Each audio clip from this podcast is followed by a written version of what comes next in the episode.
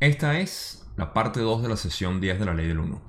Aquí vamos a hablar de la mecánica y los ejercicios para poder acelerar nuestro crecimiento espiritual y también vamos a hablar un poco de historia hoy. Atlántida y Lemuria. Empecemos.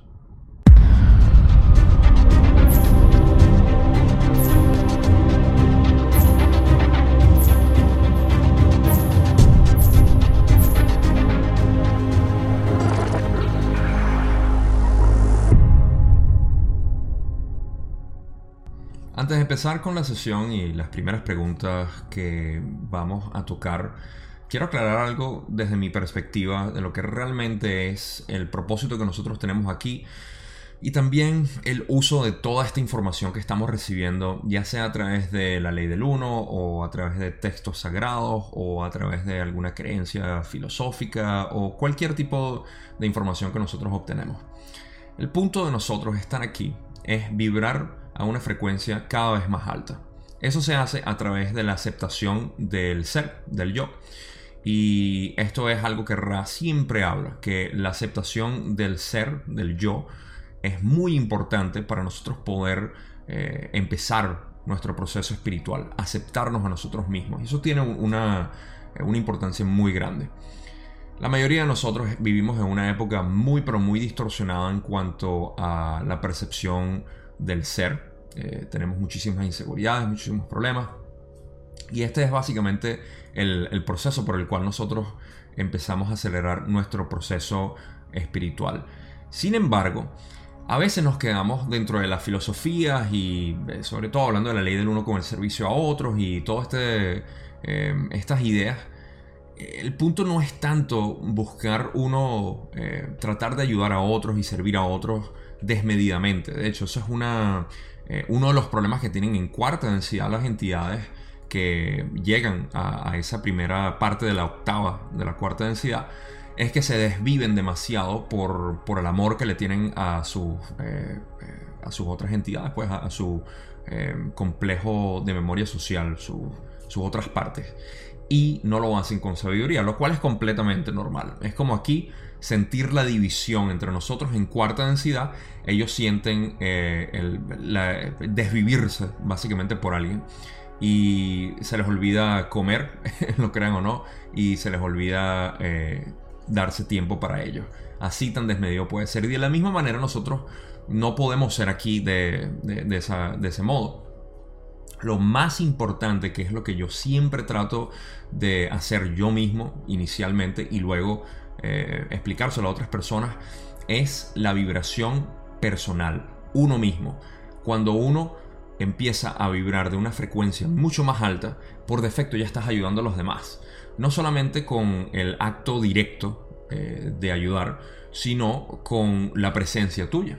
Si has estado frente a alguien o junto a alguien que simplemente es una buena persona y que es alguien completamente agradable y positivo. Nada más, eh, olvídense de todo lo que dije, nada más positivo. Una persona positiva atrae mucho en cuanto a eso, porque eh, crea esa vibración alrededor de, él o de ella. Y eso es lo que nosotros tenemos que buscar. Para finalizar esta breve introducción, antes de que entremos a lo que son los ejercicios de la mecánica de cómo funciona esto, eh, este es un, ejemplo que yo siempre doy. Nuestra capacidad de servir a otros ¿okay? es como una barra que tiene una capacidad. Y también tenemos otra barra con otra capacidad que es nuestra aceptación del yo, que tanto nosotros nos queremos, nos amamos y nos aceptamos sobre todo. Esa barra es conmesurada a la otra. Lo que quiere decir que mientras más nosotros aumentamos la barra que nos pertenece a nosotros, más podemos ayudar a los demás.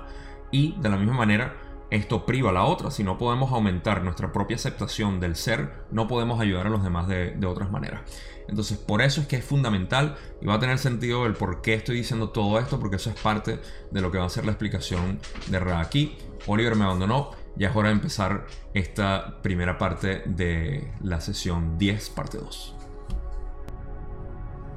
Aquí Don arranca a preguntar, mientras una entidad se encuentra encarnada en esta tercera densidad en este momento, puede aprender de forma no consciente sin saber que está aprendiendo, o puede aprender tras ser consciente de que está aprendiendo en los caminos de la ley del uno. Mediante el segundo modo de aprendizaje consciente, es posible que la entidad acelere notablemente su crecimiento. Esto esto. Ra le dice, eso es correcto.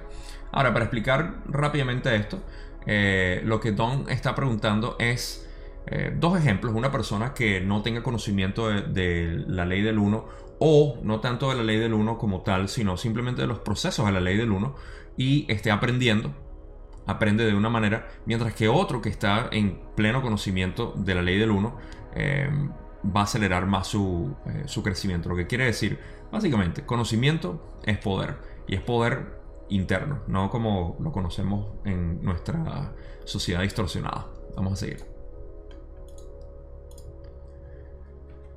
Continúa preguntando.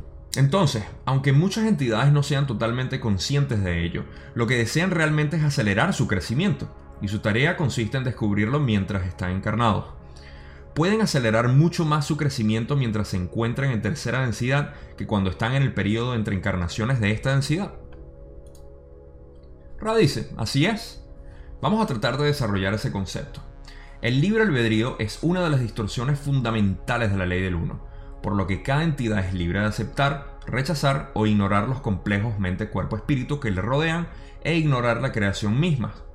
Hay muchos entre la distorsión de tu complejo de memoria social que, en este momento, o este tiempo-espacio, se aplican diariamente, como dirías, en el trabajo sobre la ley del uno en una de sus distorsiones fundamentales. Esto es, las formas del amor. Y ahora, pequeño inciso aquí, todo lo que Ra está diciendo es que em, eh, todos tenemos un libre albedrío y nosotros operamos. Eso es muy importante porque con nuestro libre albedrío, si nosotros supiéramos, o no, tanto supiéramos, sino si nosotros sintiéramos la importancia de vivir con amor, aceptación y eh, como de repente, vamos a ponerlo de esta manera, si nosotros tuviésemos una mentalidad de cuarta densidad, una conciencia de cuarta densidad aquí, no sería tan difícil y se nos haría muy fácil ser quienes somos. Entonces, gracias a que tenemos la ley de la confusión, y eso nos da el libre albedrío siempre de, tomar una decisión basada en lo que nosotros consideramos de corazón lo que es correcto, entonces tenemos la posibilidad de siempre acelerar eh, o estamos en una posición, digamos, que nos puede catapultar. Y eso es importante notarlo aquí. En cuanto a lo que él dice es ignorar la creación y todo lo demás es obviamente es parte de nuestro libro albedrío. Como tenemos esa opción, eso tiene, tiene peso en, nuestro crecimiento, porque a pesar de que nosotros sabemos que pudiéramos ignorarlos, no, decidimos eh, aceptar a las otras personas o decidimos eh, ser mucho más amorosos con cualquier situación, lo que sea. Simplemente es, es, importante mantener eso en mente, que nosotros siempre estamos tomando decisiones a todo momento. Recuerden, tercera densidad es la densidad de la toma de decisiones. Vamos a seguir con la otra parte que Ra dice. Sin embargo, si esa misma entidad se siente inclinada desde lo profundo de su complejo mente, cuerpo, espíritu hacia el amor luz y acepta así la responsabilidad para cada momento de acumulación de tiempo, espacio, de momentos presentes disponibles a ese amor luz, puede potenciar su progreso de una manera muy semejante a la que les a la que hemos descrito para potenciar la llamada empoderada por la distorsión de tu complejo social hacia la confederación. Ahora, em, en este sentido, lo que Ra está estableciendo es el fundamento de lo que vamos a hablar ahorita.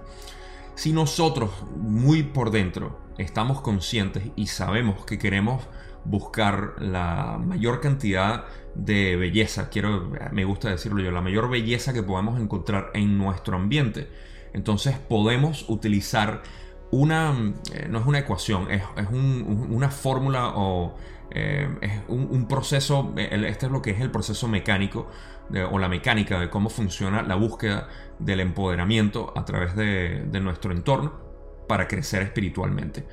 Y si nosotros estamos conscientes y lo buscamos, podemos utilizar ese, crecimiento a través de esa manera, que es lo que Don ahorita le va a preguntar. Vamos a ir a esa parte y vamos a discutirlo porque aquí es donde viene lo, realmente bueno.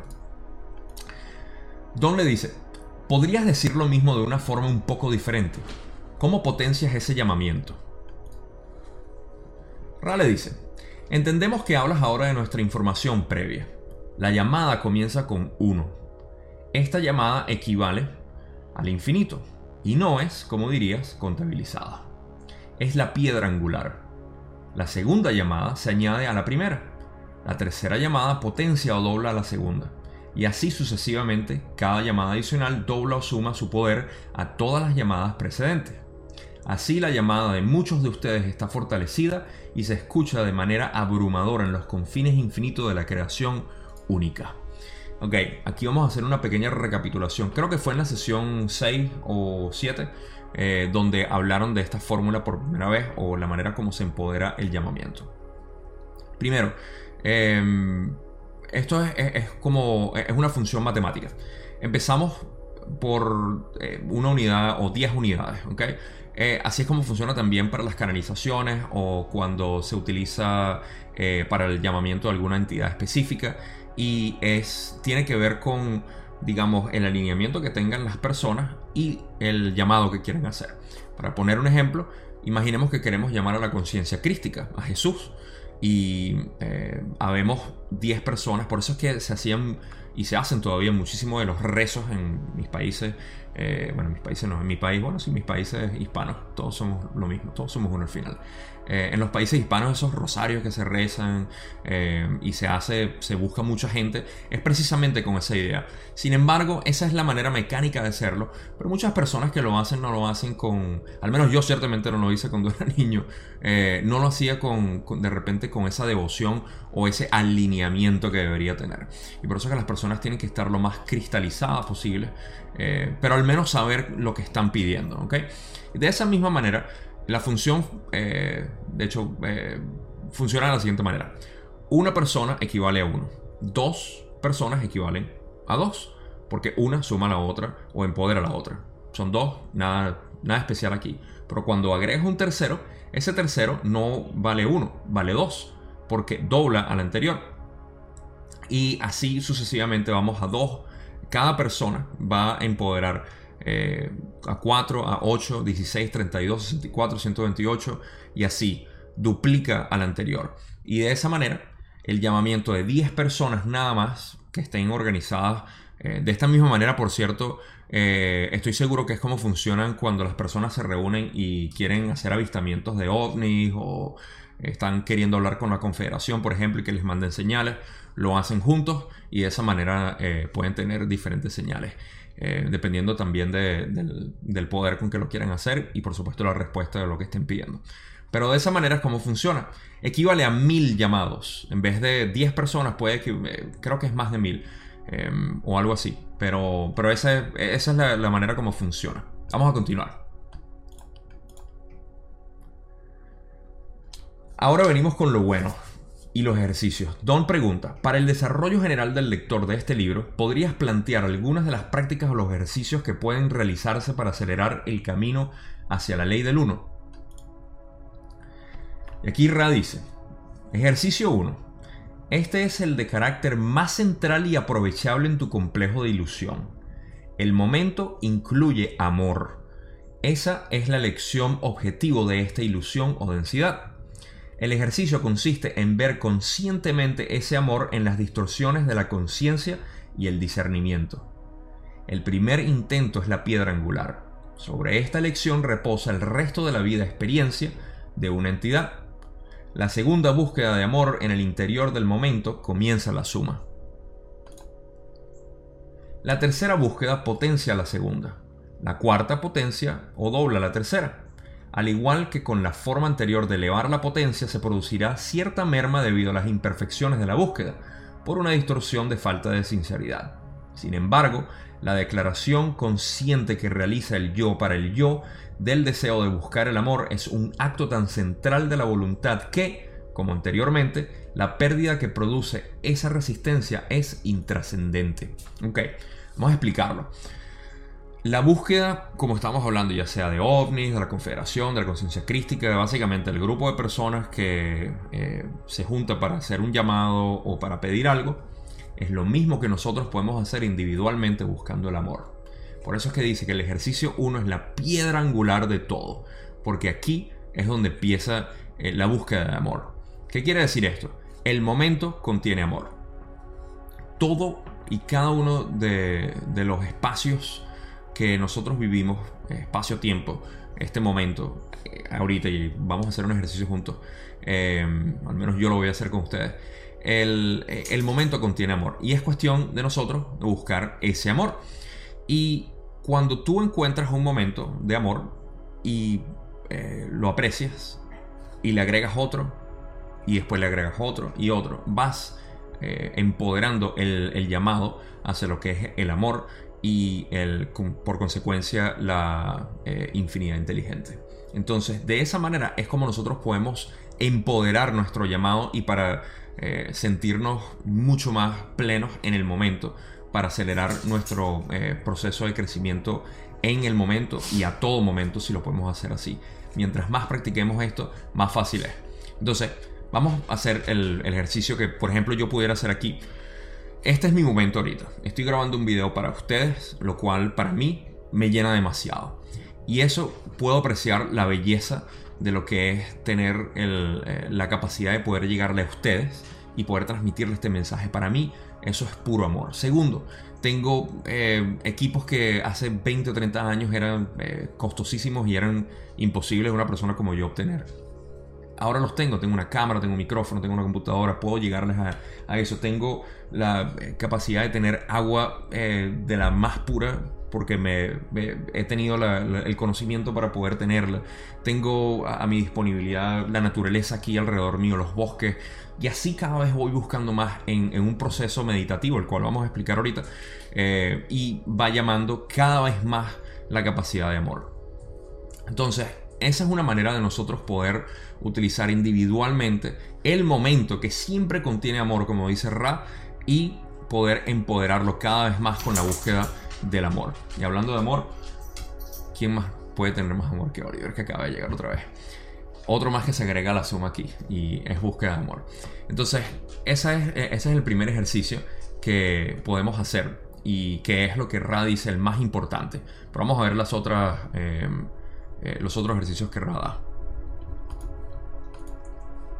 Ejercicio 2. El universo es un solo ser. Cuando un complejo mente cuerpo espíritu observa a otro complejo mente cuerpo espíritu, ve al creador. Este es un ejercicio útil. Ejercicio 3. Mira fijamente un espejo. Ve al creador. Ejercicio 4. Observa la creación que se encuentra alrededor del complejo mente cuerpo espíritu de cada entidad. Ve al creador. Esta es otra manera de poder expresar básicamente lo que es la búsqueda del amor en la belleza que existe alrededor de nosotros. Primero, el universo es un solo ser. Cuando vemos a cada una de las personas alrededor de nosotros, vemos eh, el amor del Creador en ellos y en nosotros. Porque cada uno de ellos son un fractal de lo que es el Creador, de Dios, del origen de la fuente, como lo quieran ver. Y es importante contemplar eso en otras personas. Ese es el ejercicio 2. El ejercicio 3 es simple. Busca un espejo y ve al creador. Suena fácil en teoría decirlo y eh, aceptar que uno es eh, el creador, pero como va a explicar Ra ahorita en la última parte del ejercicio, que para mí es obviamente lo más importante para poder eh, absorber toda esta información, tenemos que realmente vivirlo, y sentirnos el creador. ¿Ok? Eh, esa es la parte más fuerte, es lo más importante, porque si tú no lo sientes, lo puedes vivir, lo puedes escuchar, lo puedes entender y eh, no, no se va a sentar bien. Y la última parte, que es el ejercicio 4, eh, donde observas la creación que está alrededor de todos nosotros. Es como les decía en el ejercicio que hice con ustedes ahorita yo mismo.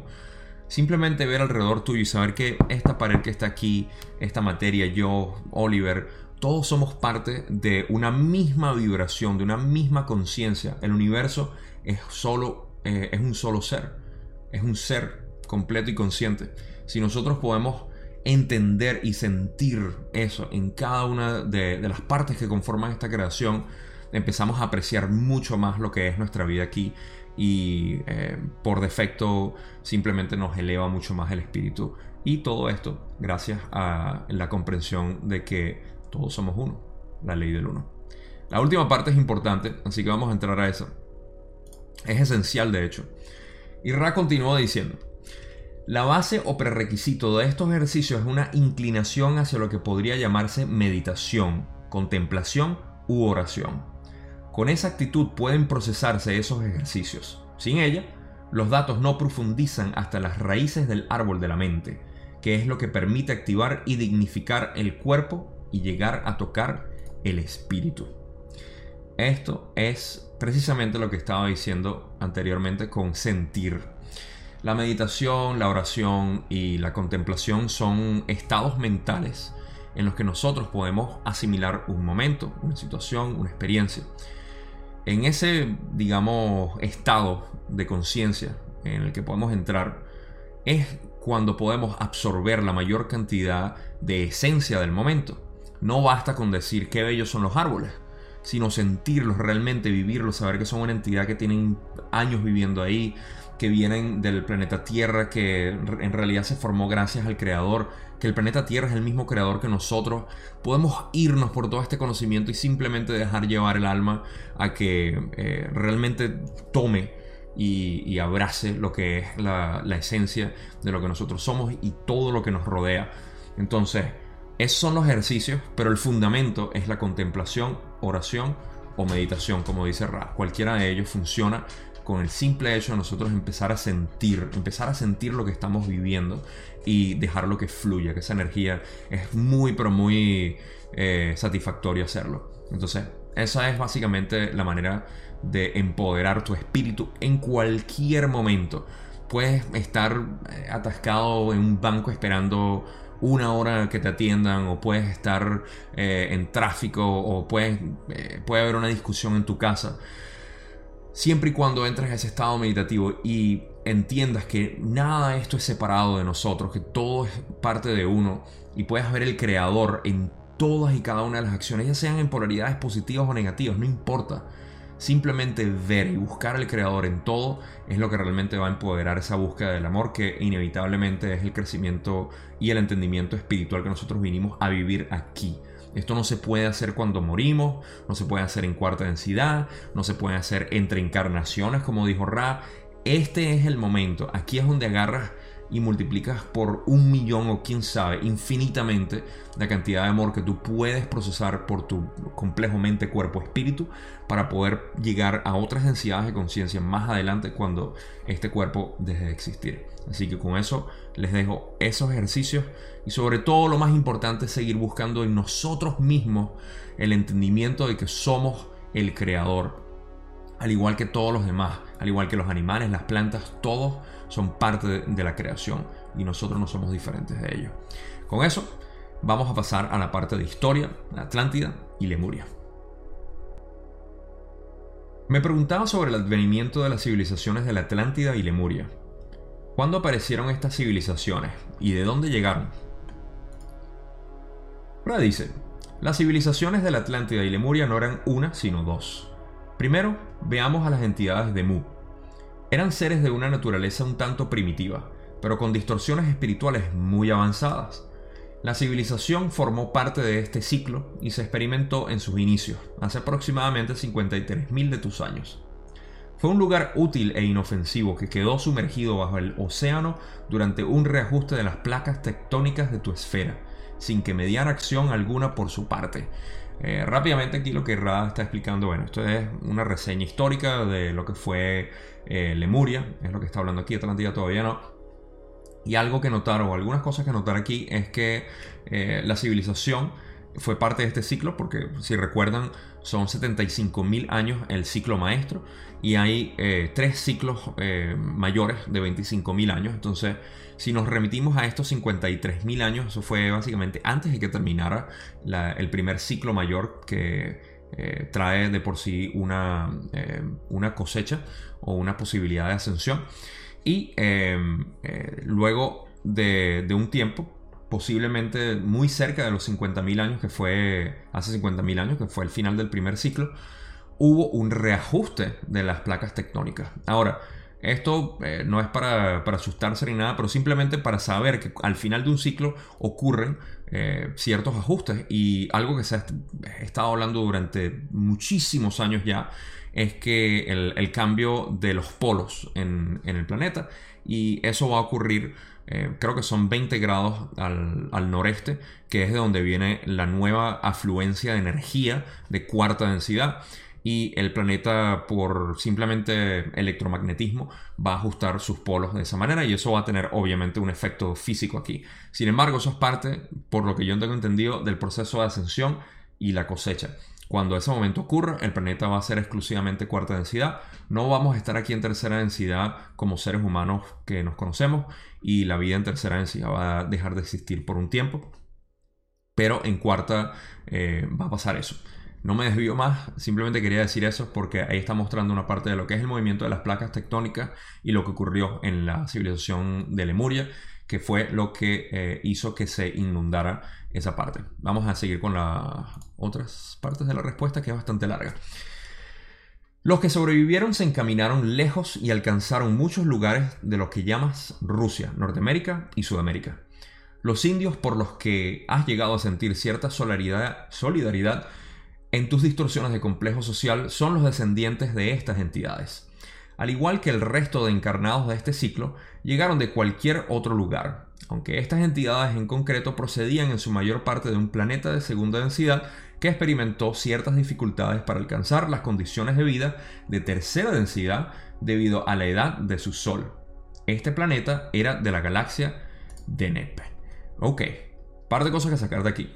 Primero, que no sé cómo pronunciar solidaridad, aparentemente. Segundo, eh, que las personas que eh, sobrevivieron de Lemuria se fueron hacia Rusia y básicamente toda América. Los indios son descendientes de ellos, por supuesto, sus ancestros hace muchísimo tiempo, y él lo denota aquí. Otro detalle, no sé por qué digo el arra, pero puede ser ella o ellos, o no sé. Eh, sin embargo, la otra parte que es importante mencionar es que eh, cuando Ra dice la, palabra galaxia tiene dos sentidos, y esto lo, lo aclaran en la sesión 16, creo.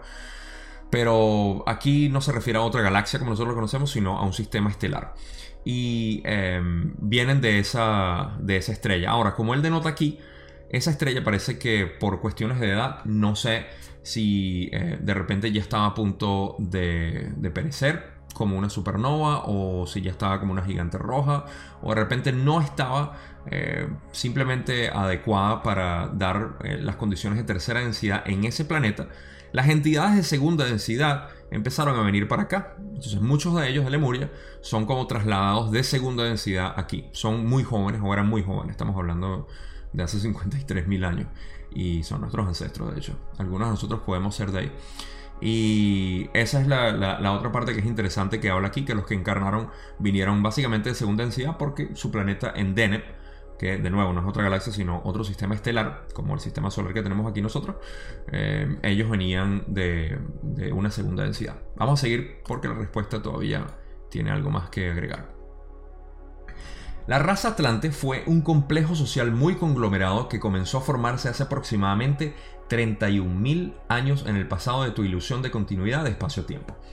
Fue de crecimiento lento y de naturaleza muy agraria, hasta hace aproximadamente 15.000 de tus años, cuando alcanzó rápidamente un gran conocimiento tecnológico que le posibilitó utilizar la infinidad inteligente de una manera menos instructiva. Podríamos añadir que también hizo uso de la energía inteligente manipulando profundamente las emanaciones naturales del rayo índigo o pineal de la energía divina o infinita. De esa forma pudo crear formas de vida, y así comenzó a hacer, en lugar de sanar y perfeccionar sus propios complejos mente, cuerpo, espíritu, inclinando sus distorsiones hacia lo que podrías llamar el lado negativo. Hace aproximadamente 11.000 de tus años, la Primera Guerra, como así los llamas, motivó que aproximadamente el 40% de esa población abandonara la densidad mediante la desintegración del cuerpo. Primera pausa aquí porque esto está bastante pesado en cuanto a lo que los atlantes fueron. Los atlantes eh, fueron personas que se inclinaron más que todo por la negatividad o la polaridad negativa, aunque no estoy seguro de que todos fueran eh, eh, en esa dirección. Parece que lo, lo, dominante fue, como tiende a ser en tercera densidad, la parte negativa. Y la, bueno, nosotros somos un pequeño reflejo de lo que es la, la civilización de, la Atlántida, sobre todo ahorita con el, bueno, los últimos años que ya se ha apaciguado bastante, pero sobre todo con la parte de la guerra, eh, la posible guerra nuclear es básicamente lo mismo que hicieron los atlantes para casi destruir la esfera planetaria y lograron hacer bastante daño. Pero eh, para seguir con lo que está explicando aquí, él está explicando básicamente eso, lo que muchos ya sabemos, que la Atlántida eh, fue una civilización que eh, al principio fue muy agraria, pero después empezó a desarrollar tecnológicamente todo y tuvieron mucho manejo en, como civilización, a diferencia de nosotros aquí que somos unos infantes espirituales, tuvieron mucho manejo de lo que es el rayo índigo, lo que es el acceso a la, a, infinidad inteligente. Y a través de eso pudieron conseguir otras, eh, eh, otras tecnologías como el de crear formas de vida, lo cual es completamente posible una vez que manejas esto, pero de repente no es lo mejor para nosotros en tercera densidad teniendo la inmadurez que ellos tenían y sobre todo la inmadurez que nosotros tenemos ahorita. En vez de sanar sus propios cuerpos, eh, su mente, cuerpo, espíritu, sus complejos no los pudieron sanar, sino que se dedicaron a eso. Básicamente todo eso. Hasta que así la primera guerra hizo que el 40% aproximadamente de ellos se desintegraran eh, y abandonaran básicamente esta, eh, esta... No sé cómo fue, no lo quiero saber. Bueno, sí lo quiero saber en realidad, pero eh, me imagino que debe ser aterrador. Así que vamos a ir con la última parte de la respuesta. Y Ra continúa diciendo, el segundo y más devastador de los conflictos ocurrió hace aproximadamente 10.821 años en el pasado de tu ilusión. Este creó una configuración de cambio en la Tierra y la mayor parte de la Atlántida dejó de existir tras su inundación. Tres de los grupos de atlantes de orientación positiva partieron de aquel punto geográfico antes de la devastación, situándose en las zonas montañosas de lo que denominas el Tíbet, Perú y Turquía. Muy importante aquí, déjame salir primero con la parte en la que habla del Tíbet, Perú y Turquía. Eh, Perú y Tíbet nosotros sabemos que es súper conocido por todos eh, los restos eh, arqueológicos que, hemos encontrado y los artefactos que han encontrado ahí. Bueno, cantidad de, de información antigua sobre lo que son los monumentos históricos que tenemos ahí.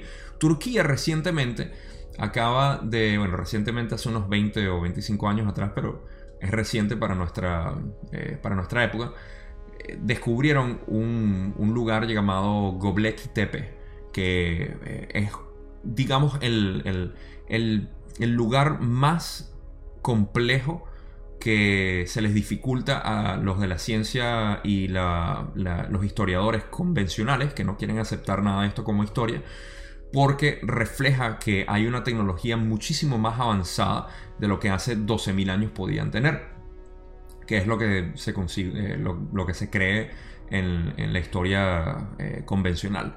Y esto es un, un hallazgo reciente que muestra la capacidad tecnológica que tenían los humanos hace 12.000 años atrás. Y no solamente eso, sino que agrupa y es muy importante, por eso lo estoy mencionando aquí, agrupa muchísimas de las civilizaciones que existían en otras partes del mundo por los jeroglíficos y los, eh, las runas que han dejado de distintas partes del mundo. Es básicamente como que encontrar eh, pedazos de, los mayas, de los rusos, de los chinos, eh, de, los bárbaros en, en el norte todos incluidos en un solo sitio, como que si se hubiesen reunido ahí cuando antes no tenían esa tecnología. Punto, no me desvío más con eso. Ya Oliver viene a regañarme. Y eh, la última parte que es importante mencionar aquí, sobre todo cuando hablamos de, la Atlántida, es que Egipto o las pirámides de Egipto fueron construidas en ese tiempo, luego de que eh, destruyeran básicamente lo que era la Atlántida en aquel entonces. Y con eso, básicamente es toda la historia que tenemos por ahora de Atlántida y Lemuria. Eh, vamos a indagar un poco más en esto con eh, otras sesiones donde hablan más de, lo que es la Atlántida y Lemuria, pero por ahora esto es suficiente. Se acabó la sesión 10, la semana que viene es la sesión 11. Muchísimas gracias por haber visto todo esto. Recuerden, si no se han suscrito, háganlo ya, por favor, que me llena mi corazón cuando lo hacen, de verdad. Like, por supuesto, si quieren notificación, todo lo demás, dejen comentarios. En la descripción están todos mis medios sociales. Y Oliver tiene hambre, así que tengo que ir a alimentarlo. De nuevo, gracias por haber estado una vez más con esta eh, sesión conmigo. Les mando todo mi amor y nos vemos la semana que viene.